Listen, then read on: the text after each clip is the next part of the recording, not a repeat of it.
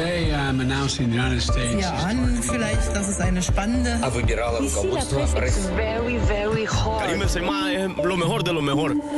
La revue de presse internationale, nous irons ce matin au Royaume-Uni et au Brésil. Première étape, l'Algérie. Bonjour Nour Chahine. Bonjour. À la une ce matin à Alger.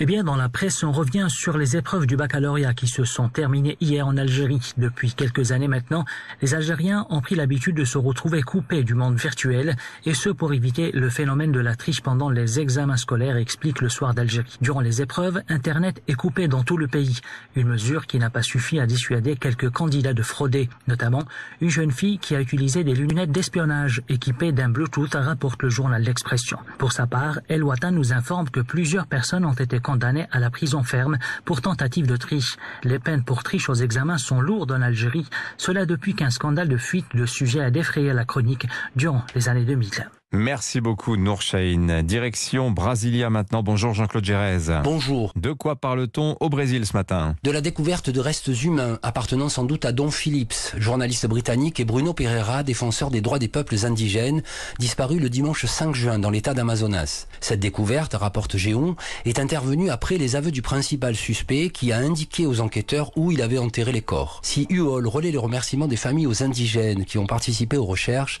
l'Estado di São Paulo souligne que les défenseurs de l'Amazonie et des peuples autochtones sont plus que jamais les cibles privilégiées des forestiers, pêcheurs et orpailleurs illégaux. La Folia di São Paulo revient pour sa part sur les diverses déclarations du président Jair Bolsonaro lors des dix derniers jours, notamment lorsqu'il a expliqué que Don Phillips était mal vu dans la région amazonienne en raison de la couverture qu'il faisait des questions environnementales. Merci Jean-Claude. Enfin au Royaume-Uni. Bonjour Anaïs Cordoba. Bonjour. À la une à Londres ce matin. Eh bien, la presse britannique revient sur les propos du vice-premier ministre Dominique Raab.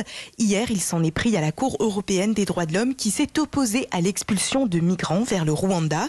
Le Times titre Le vice-premier ministre promet de légiférer pour pouvoir ignorer certaines injonctions de cette instance.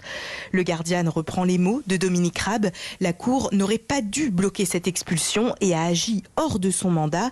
Selon The Independent, qui cite des experts, ignorer des injonctions de la Cour européenne des droits de l'homme pourrait mener à des sanctions pour le Royaume-Uni. Selon les informations du Télégraphe, Boris Johnson, lui, réfléchirait à quitter carrément la Convention européenne des droits de l'homme, malgré l'opposition de plusieurs membres de son gouvernement. Merci Anaïs Cordoba. Tiens, dans l'actualité internationale également, la Chine vient de mettre à l'eau ce matin son troisième porte-avions baptisé Fujian. C'est le deuxième euh, de fabrication 100% chinoise et il se rapproche des standards américains avec une catapulte pour envoyer les avions dans le ciel. Allez